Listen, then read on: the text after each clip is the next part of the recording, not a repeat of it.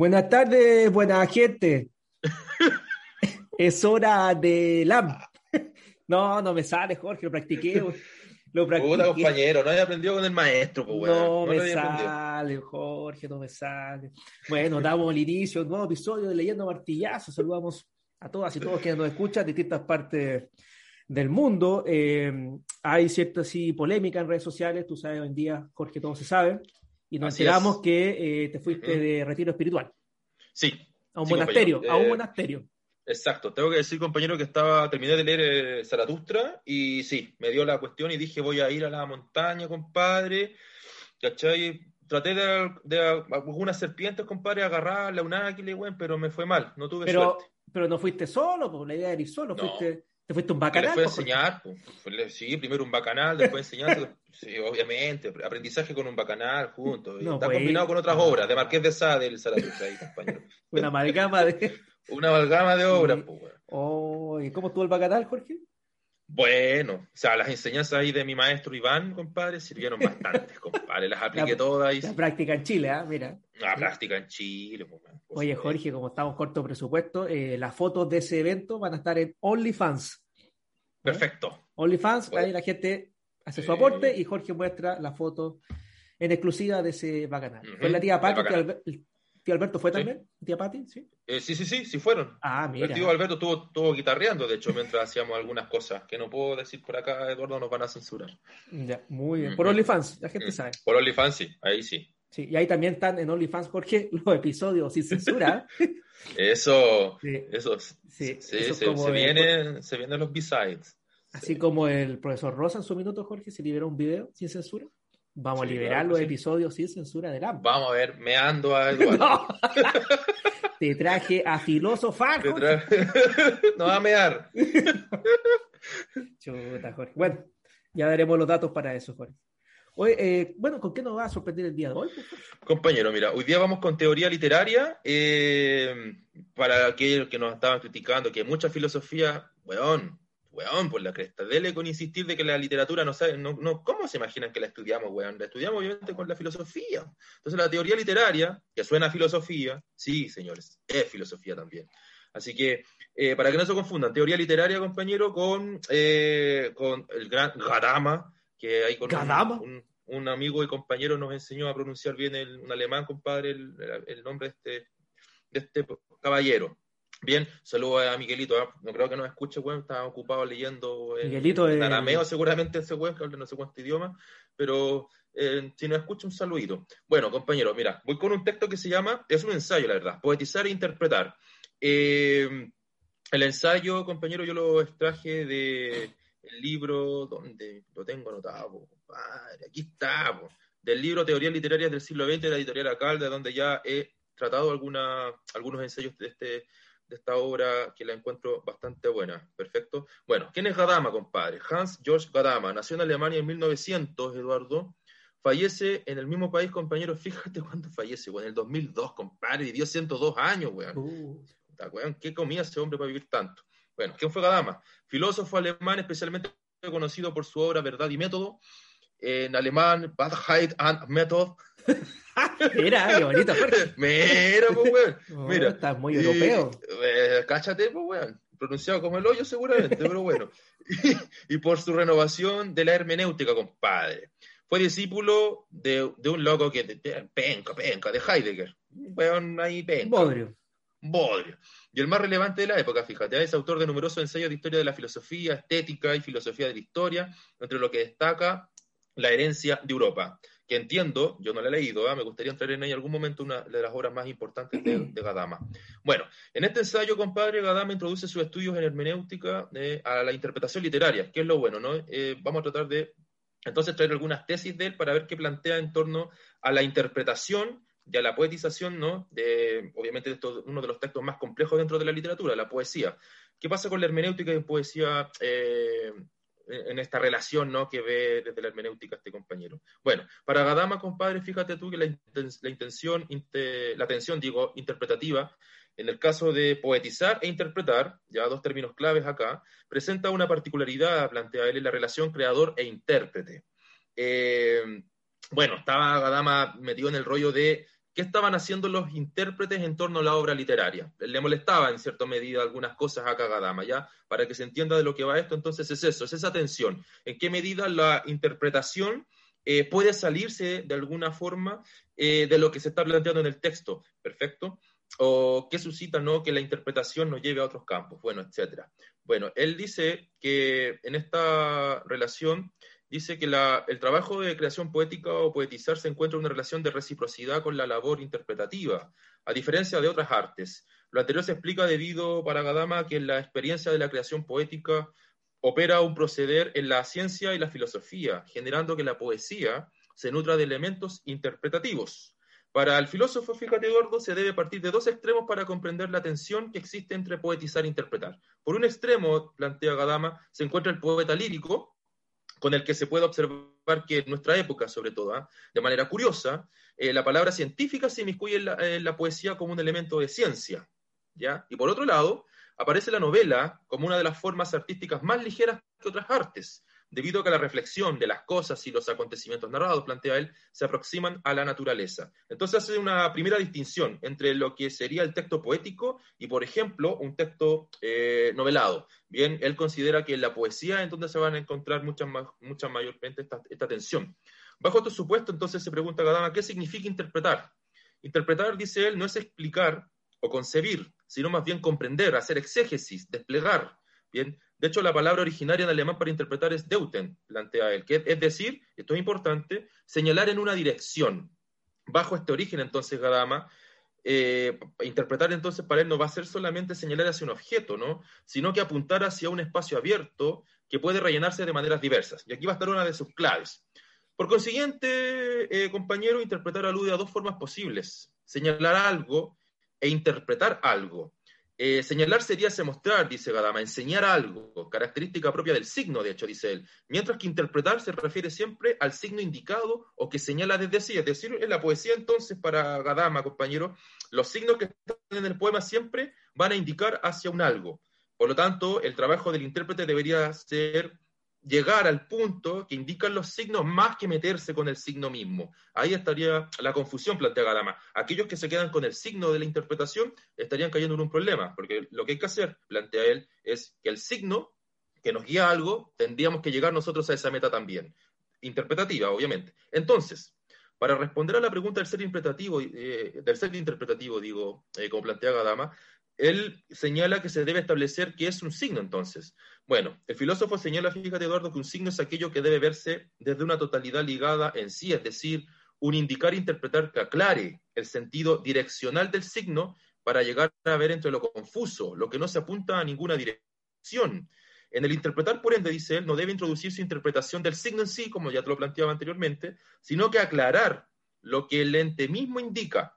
O sea, interpretar el signo podría ser un error. Por lo tanto, plantea Gadama, el acto interpretativo debe realizarse sobre aquello cuyo sentido no está aún establecido, sobre lo ambiguo, lo multívoco, dice él. Por ejemplo, no se puede interpretar sobre la obediencia eh, o el orden, pues el signo ya está dirigido. Perfecto. O sea, no habría interpretación cuando alguien se le ordena algo, pero sí en la poesía, que no hay un orden, no, no hay un, no está dirigido, ¿cierto?, necesariamente a un tú con una obediencia pura, eh, se abren distintos caminos interpretativos. Eh, muy parecido a lo que hemos planteado en, otro, en otros episodios también con respecto a Foucault, por ejemplo, con respecto a la metáfora de la, página en, de la página en blanco. Para Gadama, entonces, compañero, la poesía, al igual que todo el arte, necesita interpretación porque presenta una multivocidad inagotable. En poesía, dice, de hecho, esta multivocidad se entreteje con la univocidad de la palabra que mienta el poeta. Así también plantea el filósofo Eduardo, fíjate, la poesía se presenta como una indeterminación específica, abierta, y en su unidad formal tiene presencia sensible que contiene, dice él, un elemento de mentar que remite a una posibilidad indeterminada. Bien, por consiguiente, compañero, para ir ya finalizando, en la relación poeta-intérprete, el interpretar no es tanto un hacer ni un mentar, dice él, sino más bien una determinación real en el ser mismo. Es decir, la palabra poética para Gadama forma parte de una ambigüedad, y ahí eso es clave, de una multivocidad en la que tanto la palabra poética como el interpretar se encuentran en el mismo objeto artístico. Por lo tanto, señala él, interpretar un poema es remitir a ella lo que en sí ya está interpretado, ¿no? lo que ya interpreta. La palabra interpretativa, por lo tanto, permanece unida a la propia existencia de los multívocos signos del poema. Y finalizo con lo siguiente, compañero, que sé que es un tanto complejo, pero a mí me llama la atención porque la interpretación poética es algo que es bien complejo de realizar. Bien, él plantea que tanto el poema como el intérprete, compañero, que no necesariamente tiene que ser obviamente el, el mismo poeta, ¿no? Dirigen su mirada a una misma dirección. Ambos siguen un signo, dice él, que apunta a lo abierto. De ahí que el poeta no puede legitimarse sobre lo que él mienta, o sea, lo que a lo que se refiere es que un poeta no podría decir en estricto rigor, yo quise expresar tal cosa. Yo aquí veo un problema, ¿ah? porque le quita peso, de hecho, a lo que pueden hacer los poetas. Él dice, no, no, no se puede legitimar con eso, ¿bien? Eh, pues dice, ambos, tanto el poeta como el intérprete, se ven rebasados por ese fuera de sí que la poesía reclama como objeto artístico lingüístico. Es decir, Gadama eh, establece finalmente que las palabras, la palabra poética te lleva de un signo a, algo mucho más lejos, ¿no? Que no necesariamente lo vas a ver ¿cierto? Ni siquiera el que escribe la poesía, ¿no? El poema. Por lo tanto, hay una, una amplitud desde los signos en donde el intérprete tendría que llegar quizás o tal vez a todos esos signos que podría guiar el signo mismo que está en el poema. ¿Perfecto? A mí lo que me molesta, fíjate, mira, Eduardo, para ser sincero, de la postura de Gadama, es que le quita en cierta medida eh, la intención al poeta y los coloca como en la misma línea con, con el intérprete. Perfecto. Eh, a mí, a mi modo de ver las cosas, yo creo que los poetas tienen claro, los buenos poetas, Rilke, Huidobro, Neruda, Mistral, etc., Lord Byron, qué sé yo, etcétera, tienen claro a lo que querían llegar. Bien, pero para Gadama dice no, no necesariamente lo tienen claro. Podrían, podríamos llegar mucho más allá de lo que los mismos poetas quisieron decir. ¿eh? Mm. Interesante, y es lo que finalmente igual hace la poesía, de ahí que sea tan compleja la interpretación poética. Yo un poco escuchándote, Jorge, eh, relacionada con lo que veíamos de hecho en el episodio anterior, ¿no? En Sartre, esta idea como de la conciencia como lanzada hacia algo, señalando, eh, un poco aquí lo que entendía de Gadama, ¿no es cierto? Es que mm, el mm. signo siempre está como también lanzado a denotar algo, ¿no? Exacto. Eh, y, y el problema, que yo creo que también es el problema del arte en general, ¿no? De que nunca vamos a estar completamente seguros de lo que quiso denotar el artista con, con, la obra o con los símbolos o con los signos. Mm. Eh, y de hecho, quizás también esa es la gracia un poco del arte, ¿no? que uno lo puede interpretar de manera distinta. De manera o sea, yo puedo leerme un poema y lo puede leer otra persona, ¿no es cierto? Y entender dos cosas totalmente distintas, ¿no? Y yo creo que, yo ahí coincido un poco con Gagama, ¿no? Yo creo que el arte en ese sentido, o la poesía, no, no necesariamente busca explicar, ¿no? Claro. Eh, sino como mostrar, ¿no? O, de alguna manera eh, interpretar las cosas de manera distinta. Y esa es también la libertad un poco que tiene el arte, ¿no? Y que no la tiene tanto la filosofía, ¿no? Ni siquiera la filosofía, creo yo.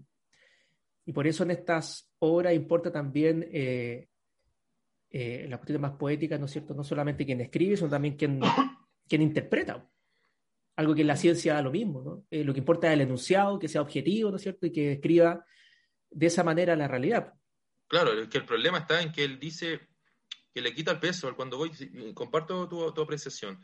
Yo lo, lo, lo, que a mí me molesta es que de Gadama en, en, este ensayo es que él plantea que lo que mienta el poeta, o sea, lo que escribe en recto rigor, ¿no? Lo, lo, que quiso quizás decirnos, ¿no? Él dice, muchas veces nosotros nos podemos ir a otro camino y ni, ni el mismo poeta sabe quizás lo que quiso eh, los signos, Él coloca los signos y nos deja como los signos a, diestra y siniestra.